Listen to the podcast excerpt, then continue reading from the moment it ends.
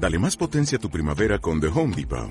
Obtén una potencia similar a la de la gasolina para podar, recortar y soplar con el sistema OnePlus de 18 voltios de Ryobi desde solo 89 dólares. Potencia para podar un tercio de un acre con una carga. Potencia para recortar el césped que dura hasta dos horas. Y fuerza de soplado de 110 millas por hora. Todo con una batería intercambiable. Llévate el sistema inalámbrico OnePlus de 18 voltios de Ryobi. Solo en The Home Depot. Haces más. Logras más. Capítulo 26 Mientras la casa estaba sumida en sombras y todo el mundo parecía estar durmiendo, Gabriel y Julia permanecían de pie en la cocina, contemplándose. No estoy seguro de que vayas lo suficientemente abrigada. Hace mucho frío ahí fuera, dijo, tocándole chaquetón.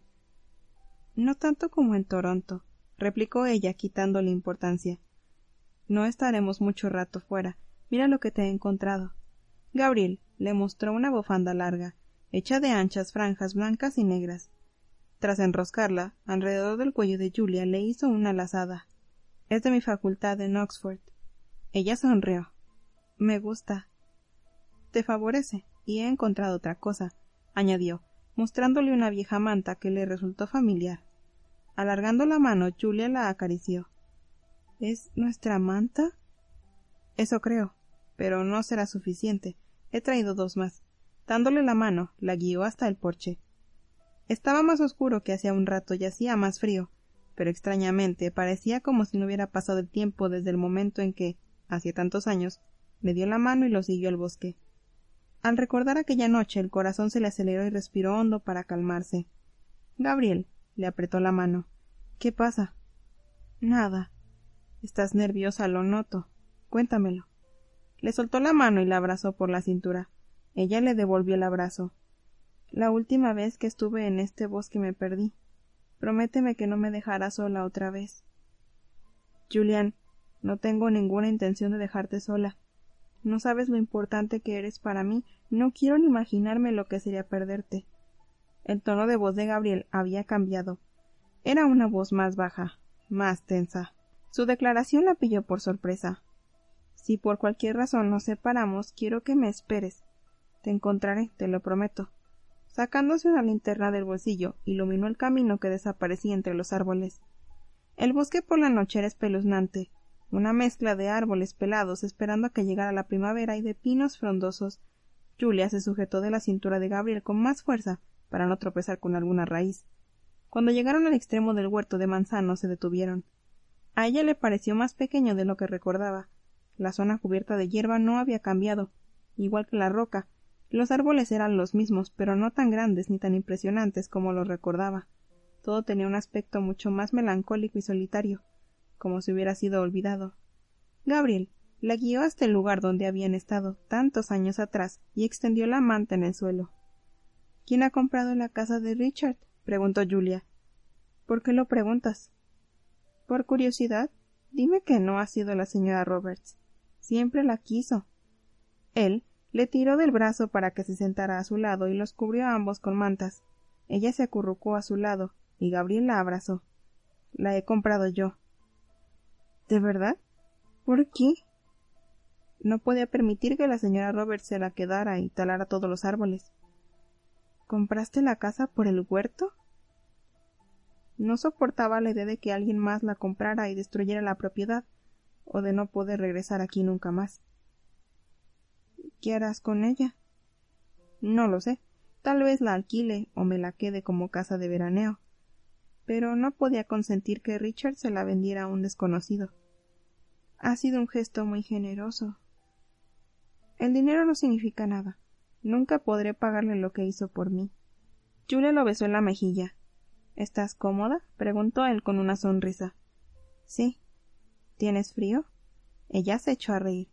No, Estás generando una importante cantidad de calor. Pero estás demasiado lejos. incluso a la escasa luz de la luna notó que los ojos de Gabriel se oscurecían. Se acercó un poco más a él y se estremeció cuando la sentó de lado sobre su regazo.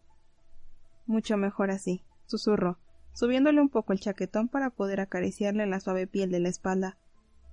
¿Puedo hacerte una pregunta? Por supuesto. ¿Por qué no te llamas Clark de apellido? Gabriel suspiró. Emerson era el apellido de mi madre. Pensé que si me lo cambiaba sería como renegar de ella. Además no soy un Clark. No realmente. Permanecieron unos minutos en silencio, cada uno perdido en sus recuerdos, Gabriel acariciándole la espalda y Julia acurrucada contra su cuerpo. No parecía que él tuviera intención de iniciar una conversación, por lo que ella tomó la iniciativa.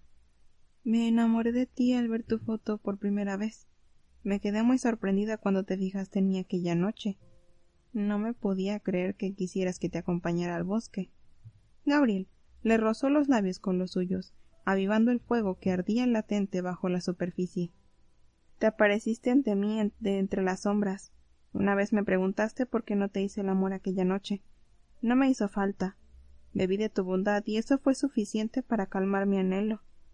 Julia habría apartado la vista avergonzada, pero la vulnerabilidad que vio en los ojos de Gabriel la retuvo y se quedó explorando las profundidades de sus ojos. No me acuerdo de todo, pero sí recuerdo que pensé que eras muy hermosa. El pelo, la cara, la boca. Tu boca merece que le escriban soneto, Julián. Desde el mismo instante en que la vi, me moría de ganas de besarla. Ella se apretó contra su pecho y pasándole los brazos alrededor del cuello se apoderó de su boca. Lo besó despacio pero con sentimiento, tirándole del labio inferior con los dientes y explorando su boca con la lengua. Gabriel le sujetó la espalda con las dos manos, casi levantándola. Julia respondió cambiando de postura y montándose sobre él, que le gruñó en la boca ante la súbita intensa conexión y la abrazó con más fuerza. Le acarició la espalda, subiendo hasta llegar a la tira del sujetador de encaje y bajando otra vez hasta la cintura de los vaqueros, amenazando con atravesar las fronteras que lo protegían. Su piel era tan suave, tan delicada, deseó verla a la luz de la luna, sin que nada se interpusiera entre sus ojos y su piel. Se apartó un poco al notar que se estremecía. ¿Estás bien, amor mío? Ella se sobresaltó al oír sus palabras, pero enseguida sonrió. Vienes poco, yo. Se interrumpió y negó con la cabeza. ¿Qué pasa? Eres muy intenso. Echando la cabeza hacia atrás, Gabriel se echó a reír a carcajadas. Su pecho resonaba lleno de buen humor, y a Julia le costó no contagiarse. Esperaba que no se estuviera riendo de ella. Con el pulgar, él le liberó el labio inferior de entre los dientes. Si te parezco intenso, menos mal que no sabes lo que estoy pensando ahora mismo. Se removió inquieto. Julia no se había dado cuenta hasta ese momento, pero ya era imposible ignorar. En el lugar donde sus cuerpos se juntaban había solidez y mucho calor, la promesa de algo misterioso y muy satisfactorio. Se ruborizó por la reacción del cuerpo de Gabriel ante su cercanía, pero no apartó la mirada. Cuéntamelo, Quiero hacerte el amor porque me importas. Quiero adorar tu cuerpo desnudo con el mío y descubrir todos sus secretos. Quiero darte placer no unos minutos, sino durante horas o días. Quiero ver cómo arqueas la espalda de éxtasis y mirarte a los ojos mientras te hago mía. Gabriel suspiró y negó con la cabeza, con la mirada ardiente pero decidida. Pero no aquí. Hace frío. Sería tu primera vez y todavía tenemos cosas que aclarar. Le besó la frente con ternura preocupado porque ella pudiera pensar que la estaba rechazando. Quiero que te sientas segura y cómoda, continuó. Quiero adorar cada centímetro de tu cuerpo y eso lleva tiempo y necesitaremos más comodidades de las que nos puede proporcionar este huerto. Sonriendo alzó una ceja. Por supuesto, mis deseos tienen poca importancia. Lo que importa es lo que desees tú. Creo que está bastante claro. ¿Lo está? preguntó él inseguro. Julia se le acercó para besarle los labios, pero solo lo alcanzó en la barbilla. No estaría aquí con el frío que hace si no quisiera estar contigo. Siempre es agradable oírlo decir en voz alta. Gabriel Emerson, te deseo, susurró ella. De hecho, yo. se mordió el labio para no decir una palabrota. Di lo que quieras, la animó él. No pasa nada. Di lo que sientes. Quiero que seas el primero. Soy tuya, Gabriel, si me quieres. No hay nada que quiera más. Esta vez fue él quien se apoderó de su boca, besándola con determinación. Su beso lleno de promesas prendió fuego en las entrañas de Julia, despertando y alborotando su deseo. Gabriel la deseaba, nunca lo había ocultado, siempre se lo había demostrado con sus besos. pero la línea que separaba el deseo carnal y el afecto era muy tenue y fácil de malinterpretar. Julia ya no era consciente de esa distinción. Lo único que existía para ella eran sus cuerpos unidos y sus bocas conectadas, mientras sus manos exploraban suavemente. En el huerto, que era su paraíso, solo había dos casi amantes.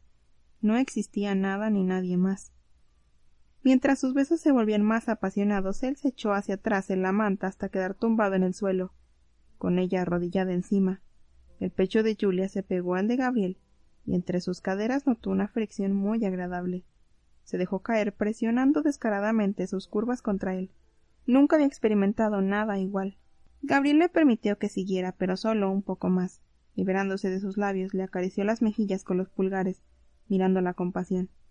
Ardo por ti, Julián, pero es mucho más que hambre física. Te deseo completamente. Negó con la cabeza, suspirando. Odio hacer esto, pero hay unas cuantas cosas de las que tenemos que hablar. Ella también suspiró. ¿Como cuáles? Como el viaje a Italia. Tendría que habértelo contado antes. Julia se incorporó lentamente. Los profesores viajan por trabajo, ya lo sé, dijo, mirando la manta. Gabriel también se sentó. Julián le alzó la barbilla con un dedo. No te escondas de mí. Dime lo que piensas. Ella se retorció las manos. Sé que no tengo derecho a exigirte nada, pero me ha dolido que Richard se enterara antes que yo. Tienes todo el derecho. Soy tu novio. Deberías haber sido la primera en saberlo. ¿Eres mi novio? murmuró ella. Soy más que eso. Soy tu amante. Las palabras de Gabriel, y sobre todo su voz baja y sensual, le provocaron un escalofrío. ¿Sin sexo? Los amantes tienen una relación íntima a muchos niveles. Tienes que entender que deseo ese tipo de relación contigo, solo contigo. El término novio se queda corto, y siento mucho haberte hecho daño. El viaje salió en la conversación mientras hablábamos del tema de la casa, porque afectaba las gestiones que tenemos que hacer. Recibí la invitación de los oficios hace unos meses antes de que tú llegaras a Toronto. He estado a punto de sacar el tema varias veces, pero al final no he encontrado el momento. Supongo que esperaba que estuviéramos más cómodos en nuestra relación. Ella lo miró con interés. Quería que el viaje a Florencia fuera tu regalo de Navidad. No quiero ir solo. La idea de dejarte ahora, de separarme de ti, la voz se le volvió más ronca. Pero tenía miedo de que te negaras, que pensaras que era un truco de seducción. Ella lo miró con el cejo fruncido. ¿De verdad quieres que vaya contigo? Si no me acompañas, preferiría no ir. Julia sonrió y lo besó. En ese caso, gracias por la invitación. Acepto. Gabriel sonrió aliviado y le enterró la cara en el pelo. Después de lo que pasó con la ropa estaba convencido de que me dirías que no. Si quieres reservaré habitaciones separadas y te sacaré un billete abierto para que puedas volver si decides. Gabriel, te he dicho que acepto. De todo corazón. No se me ocurre una persona con la que me gustaría más ir a Florencia, y quiero compartir habitación contigo. Lo miró tímidamente. El semestre ya habrá acabado. No estaremos rompiendo ninguna norma si si me llevas a tu cama y me haces tuya. Él la interrumpió con un beso abrasador. ¿Estás segura? ¿Estás segura de que quieres que sea el primero? Ella lo miró muy seria. Siempre has sido tú, Gabriel. Nunca he querido a otro. Tú eres el hombre que he estado esperando. Julia inició un beso suave, que pronto aumentó de intensidad. Instantes después estaba tumbada sobre él. Sus cuerpos estaban pegados y sin embargo deseaba estar aún más cerca. Lo deseaba aún con más fuerza que durante su tango en el museo. Gabriel interrumpió el beso, jadeando, y le besó el cuello, evitando cuidadosamente la marca que le había dejado hacía unas horas. Cuando la besó en la zona del nacimiento del pelo, ella gimió y le entrelazó las manos en la nuca. Es demasiado arriesgado, mío. Si sigo besándote así no voy a poder parar.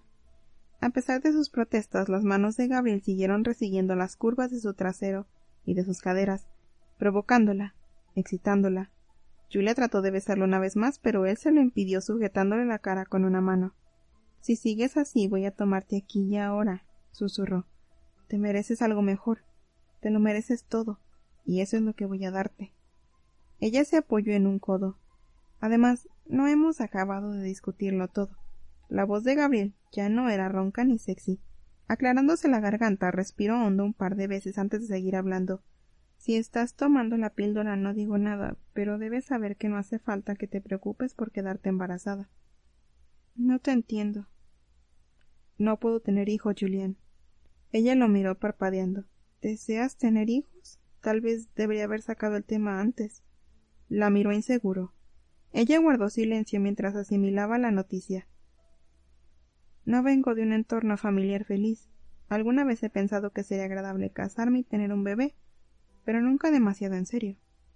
¿Por qué no? Julia se encogió de hombros y miró hacia otro lado. Nunca pensé que encontraría a nadie que me amara. No soy precisamente sexy, soy tímida y débil. Julia. Él la abrazó y la besó en las mejillas. Te equivocas. Eres increíblemente sexy y no eres débil en absoluto. Ella jugueteó con la solapa de la cazadora de cuero de Gabriel. Siento que no puedas tener hijos, pero muchas parejas tienen problemas de concepción. Él se tensó. Mi situación no tiene nada que ver con la de ellos. ¿A qué te refieres? Su infertilidad es natural. Gabriel entrecerró los ojos y la miró con preocupación. Julia levantó una mano para acariciarle la mejilla. ¿Te disgustaste mucho al enterarte? Él le agarró la muñeca y la apartó. Me sentí muy aliviado, Julián, y no me enteré. No te entiendo. Fui yo el que tomé la decisión de esterilizarme al salir de rehabilitación. Ella tragó saliva ruidosamente. Gabriel. ¿Por qué? Porque alguien como yo no debe reproducirse. Te conté la historia de mi padre, y te conté cómo era cuando me drogaba. Me pareció una irresponsabilidad dejar abierta la puerta a una posible paternidad. Así que tomé esa decisión y no pienso cambiar de idea. No quiero tener hijos. Nunca. Se volvió para mirarla. Al cabo de unos momentos de silencio continuó. Pero no contaba con que tú aparecieras en mi vida. Ahora casi me arrepiento de mi decisión. Aunque, créeme, Julia, es mejor así. Se tensó como preparándose para recibir una embestida. Tal vez ahora cambies de opinión sobre tu relación conmigo. Gabriel, por favor, dame un minuto. Se sentó a su lado mientras procesaba toda esa nueva información. Él la tapó con una de las mantas. Julia era consciente de que no se lo había contado todo. Tenía que haberle pasado algo muy traumático como para hacerlo tomar esa decisión tan drástica. Tenía que haber algo más, aparte de sus orígenes y adicciones. ¿Importaría de verdad? ¿Habría algún secreto capaz de matar su amor por él? Gabriel permanecía inmóvil bajo la luz de la luna, esperando su respuesta. Los minutos le estaban pareciendo horas. Le amo. Nada de lo que me diga podrá matar ese sentimiento. Nada. Lo siento, Gabriel. Julia le rodeó el cuello con los brazos. Sigo queriéndote. Me imagino que en algún momento tendremos que volver a hablar de esto, pero por ahora me vale con lo que me has contado. Él pareció sorprendido con sus palabras. Luego, la suave aceptación de ella lo emocionó. Le costó encontrar las palabras adecuadas. Julia, necesito decirte quién soy, lo que soy en realidad, dijo con énfasis. Escucharé todo lo que quieras contarme, pero eso no cambiará nada. Siempre has sido tú, Gabriel. Él le sujetó la cara entre las manos y la besó dulcemente, como si quisiera unir sus almas. Siempre has sido tú, Julián, solo tú. La abrazó y se tranquilizó al oler su aroma. De repente el futuro parecía posible, tenía esperanza, tenía fe en que tal vez, Solo tal vez cuando ella lo supiera todo, lo mirara con aquellos grandes ojos castaños y le dijera que seguía queriéndolo. La amas. Otra vez la voz salió de la nada, pero en esta ocasión Gabriel la reconoció y en silencio le dio las gracias. Pareces estar muy lejos de aquí, amor mío. Julia sonrió al utilizar el mismo término cariñoso que él. Él le dio un beso suave. Estoy justo donde quiero estar. Tal vez hoy no sea la mejor noche para compartir secretos, pero no puedo llevarte a Italia sin contártelo todo. Y también me gustaría que tú lo hicieras. La miro con seriedad. No puedo pedirte que desnudes tu cuerpo sin pedirte que también desnudes tu alma. Y quiero hacer lo mismo contigo. Espero que lo entiendas. Con los ojos trataba de expresar que lo estaba haciendo por ella. Julia asintió lentamente. Gabriel unió los labios a los suyos. Ella suspiró apoyando la cabeza en su pecho y escuchando los latidos fuertes, irregulares de su corazón. El tiempo pasó o tal vez se detuvo. Dos casi amantes se entrelazaban como la hiedra bajo el cielo de noviembre, con la luna y las estrellas como única iluminación. A la mañana siguiente, Julia se despertó temprano y fue a darse una ducha. Se vistió, hizo la maleta y llamó a la puerta de la habitación de Gabriel a las ocho en punto, pero no hubo respuesta. Acercó la oreja a la puerta y escuchó. Nada, ni un movimiento, ni un ruido. Arrastró su maleta de ruedas por el pasillo y la bajó a la planta baja. Al asomarse al salón, vio a Richard y a Rachel sentados en un sofá. Ella estaba llorando y su padre trataba de consolarla. Julia soltó la maleta, que se cayó al suelo, atrayendo la mirada de padre e hija. Empezó a disculparse, pero la interrumpieron enseguida. No pasa nada, Julia, dijo Richard. ¿Has dormido bien? Sí, gracias. Rachel, ¿estás bien? Su amiga se secó los ojos. Perfectamente. ¿Por qué no hablan un poco las dos mientras yo preparo el desayuno? A Rachel le gustan las tortitas con arándanos. ¿Y a ti te gustan, Julia? Richard se levantó y señaló hacia la cocina. Gracias, pero he quedado con mi padre en Fox para desayunar a las nueve. Te llevaré en coche, pero deja que prepare unas tortitas antes. Cuando Richard desapareció, Julia se sentó al lado de su amiga y le rodeó los hombros con un brazo. ¿Qué ha pasado? He discutido con Aaron. Parecía malhumorado esta mañana y le he preguntado qué le pasaba. Ha empezado a hablar de la boda y me ha preguntado si pensaba fijar la fecha alguna vez. Cuando le he dicho que quería esperar un poco me ha preguntado que cuánto tiempo era un poco. Levantó los brazos al cielo, frustrada. Cuando le he vuelto a decir que no lo sabía, me ha preguntado si quería romper el compromiso. Ella ahogó una exclamación de sorpresa. Nunca discutimos, pero esta vez estaba tan alterado que ni siquiera me miraba la cara. Y en mitad de la discusión se ha metido en el coche y se ha ido. No sé a dónde, ni si piensa volver, añadió Rachel, sollozando. Julia la abrazó con fuerza. Claro que va a volver. Estoy segura de que debía de estar molesto consigo mismo por discutir contigo y se ha ido a dar una vuelta para calmarse. Papá nos ha oído y, claro, ha querido saber por qué estaba retrasando la boda. Rachel volvió a secarse las lágrimas con las manos. Dice que Aaron tiene razón, que no puedo poner mi vida en espera, y que mamá se disgustaría si se enterara de que estaba retrasando la boda por su culpa. Los ojos volvieron a llenársele de lágrimas. Tu padre tiene razón. Merecen ser felices. Aaron te quiere mucho. Lo único que desea es casarse contigo. Tiene miedo de que te hayas arrepentido. No me he arrepentido. Lo quiero, desde siempre. Pues díselo. Te llevó a una isla para que pudieran estar a solas tras el funeral ha tenido paciencia con todo. Estoy segura de que aceptará la fecha que le des. Solo quiere fijar una. Rachel sorbió por la nariz. No sabía que le preocupara tanto. Tal vez deberías desayunar algo antes de llamarlo. Deja que se calme un poco y luego se van a dar un paseo y lo hablan. No pueden arreglar las cosas así, aquí, con tanta gente alrededor. Rachel se estremeció. Menos mal que no ha sido Scott el que nos ha oído. Él se habría puesto de mi lado y Aaron se hubiera enfadado aún más. En ese momento la puerta de la calle se abrió y volvió a cerrarse, y Gabriel entró en el salón. Tenía el pelo húmedo y alborotado, como si volviera de correr, y llevaba un chandal Nike negro. Mientras se acercaba a ella se quitó los auriculares de las orejas y apretó un botón del iPhone. Paseó la mirada entre Julia y Rachel antes de preguntar ¿Qué pasa? Aaron y yo hemos discutido, respondió Rachel, cuyos ojos habían vuelto a llenarse de lágrimas. Acercándose a ella, Gabriel la abrazó y le dio un beso en la coronilla. Lo siento, Rich. ¿Dónde está? Se ha ido. Él negó con la cabeza débilmente. Le dolía ver sufrir a su hermana. Antes de poder preguntar nada más, Richard salió de la cocina, anunciando que el desayuno estaba en la mesa. Julia, dame cinco minutos y te llevaré a King. Gabriel soltó a Rachel. ¿Por qué? ¿Qué pasa? Julia ha quedado con su padre a las nueve. Gabriel miró la hora. Todavía no son las ocho y media. No pasa nada. Puedo esperar allí tomándome un café, dijo ella sin mirarlo. Odiaba ser una molestia.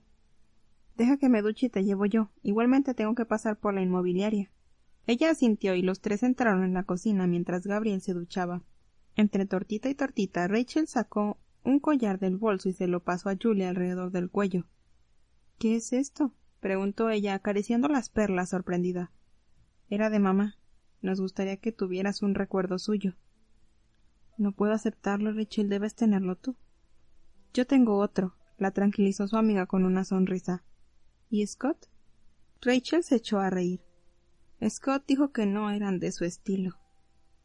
Queremos que lo tengas tú, le aseguró Richard, mirándola con cariño. ¿Están seguros? Por supuesto. Rachel la abrazó, agradecida por poder devolverle tanta amabilidad de un modo tangible. Julia se sentía abrumada, pero se aguantó las lágrimas por Richard. Gracias. A los dos. Él le dio un beso paternal en la cabeza. A Grace le habría encantado verte con algo suyo. Debería darle las gracias también a Scott. Rachel puso los ojos en blanco y resopló. No se levantará hasta el mediodía. Aaron y yo tuvimos que encender el equipo de música ayer por la noche para no oírlo. Sus ronquidos atraviesan la pared. Rachel miró a su padre, que tenía el cejo fruncido. Lo siento, papá, pero ¿es verdad? Si quieres, ven a cenar mañana con tu padre. Scott estará y podrás darle las gracias. Julia asintió acariciando las perlas, maravillándose de su esférica perfección. Gabriel y Julia no hablaron mucho de camino al restaurante. Casi todo lo que tenían que decirse ya se lo habían dicho. Durante el trayecto se tomaron de la mano como dos adolescentes. Ella le dedicó una sonrisa radiante cuando él le dio su bufanda del Magdalen College y le dijo que quería que se la quedara. Cuando llegaron al restaurante, Tom no había llegado todavía. Hemos tenido suerte, dijo Julia aliviada. Tendrá que enterarse tarde o temprano. Si lo prefiere, se lo digo yo. Ella lo miró para ver si hablaba en serio, y vio que sí. Me dijo que me mantuviera alejada de ti. Cree que eres un delincuente. Razón de más para que me dejes hablar con él. Ya demasiada gente te ha tratado mal. Gabriel, mi padre nunca me ha tratado mal. No es mala persona, solo está un poco mal informado. Él se frotó la cara, pero no dijo nada. No voy a decirle nada hasta que haya terminado el semestre. Será más fácil por teléfono. Pero ahora será mejor que entre. Llegará en cualquier momento. Gabriel la besó suavemente y le acarició la mejilla con el dorso de la mano. Llámame luego. Lo haré. Con un último beso, Julia salió del todoterreno. Él sacó el equipaje del maletero y lo dejó a los pies de ella, inclinándose para susurrarle al oído. Ya me estoy imaginando nuestra primera vez. Julia se ruborizó y murmuró Yo también. Tom Mitchell era hombre de pocas palabras. Tenía un aspecto sorprendentemente anodino. De estatura regular, constitución regular, pelo castaño ni muy claro ni muy oscuro, y ojos asimismo castaños. A pesar de su fracaso como padre y sus posibles defectos como marido, era un voluntario dedicado, que participaba activamente de la vida de la comunidad. De hecho, su reputación entre los ciudadanos de Selinsgrove era excelente, y su opinión sobre temas municipales era siempre bien recibida. Julia y él pasaron un agradable día juntos. Los clientes habituales de Kingfold recibieron a la hija de Tom con los brazos abiertos, y el hombre pudo presumir ante ellos de lo bien que le iban las cosas de la universidad. Hasta les dijo que iba a presentar una solicitud para Harvard para el curso siguiente. Luego fueron a dar un paseo en la furgoneta, Tom le enseñó los nuevos edificios en construcción, señalando lo mucho que había crecido el pueblo durante su corta ausencia. Más tarde la llevó a una charla sobre primeros auxilios que se estaba dando en el cuartel de bomberos, para que sus compañeros pudieran decirle a Julia lo mucho que su padre hablaba de ella. Finalmente fueron a comprar. Tom nunca tenía mucha comida en casa. Esa tarde se perdió el partido para ver juntos una película. Se trataba de la versión del director de Blade Runner, una película que les apetecía ver a los dos. Al acabar, Julia le alcanzó una cerveza, animándolo a ver el partido mientras ella preparaba el famoso pollo a la Kiev. Al quedarse sola al fin, le envió un mensaje a Gabriel. Gabriel, estoy preparando el pollo a la Kiev de Grace y una tarta de merengue de limón para papá. Él está mirando el partido. Espero que estés pasando un buen día. Te llamaré hasta las seis y media. Tu Julia. Besos. Poco después, mientras preparaba dos cazuelas con pollo a la Kiev, una para esa noche y otra para que su padre la congelara, Su iPhone la avisó de que tenía respuesta. Mi Julia, te he echado de menos. Aquí también estamos mirando el partido. Rachel y Aaron han hecho las paces y han fijado una fecha. Creo que Richard hace milagros. ¿O has sido tú? No sabes lo mucho que significa para mí oírte decir que eres mía. Ya estoy deseando oír tu voz. Soy tuyo. Gabriel. Muchos besos. Julia fue casi flotando hasta la cocina, muy animada por las palabras de Gabriel y por los recuerdos de la noche anterior. Su sueño se estaba haciendo realidad. Tras años de espera, Gabriel iba a ser el primero. Todas las lágrimas, el sufrimiento y la humillación vivida con Simon dejaban de tener importancia. Había esperado al hombre de sus sueños y ahora tendría la primera vez que siempre había soñado. Y en Florencia nada menos. Tenía muchas cosas por las que sentirse agradecida, incluidas las perlas que llevaba el cuello. No le cabía ninguna duda de que Grace había desempeñado un papel en todo lo que le estaba sucediendo así que le susurró unas palabras de agradecimiento. Cuando hubo acabado de preparar las cazuelas de pollo, metió una en el horno y guardó la otra en el congelador del sótano. Al abrirlo, la sorprendió encontrarse con un montón de comida preparada, guardada en fiambreras o envuelta en papel de plata. Muchas llevaban una notita de con amor, Tev. Julie ignoró su rechazo al verlas. Tev Lundy era una buena mujer y parecía cuidar bien de Tom, pero su hija Natalie era harina de otro costal. Si Deb y Tom decidieran irse a vivir juntos o, Dios no lo quisiera, casarse, las cosas se le pondrían muy difíciles a Julia para ver a su padre. Intentando no pensar en Deb y Natalie, se concentró en preparar el postre favorito de su padre, tarta de merengue de limón. Aunque la que le gustaba era la que servían en King Falls, ella quiso hacerle uno. Estaba metiéndola en el horno cuando sonó el teléfono. Tom respondió y empezó a maldecir a gritos. Tras una breve conversación sobre lo que parecían temas relacionados con el trabajo, colgó el teléfono bruscamente y desapareció en el piso de arriba. Al volver a bajar, llevaba puesto el uniforme. Jules, tengo que irme. ¿Qué ha pasado? Hay un incendio en la bolera. Los chicos ya están allí, pero creen que puede haber sido provocado. ¿En Baseball? ¿Cómo? Eso es lo que voy a averiguar. No sé a qué hora volveré. Casi en la puerta se volvió.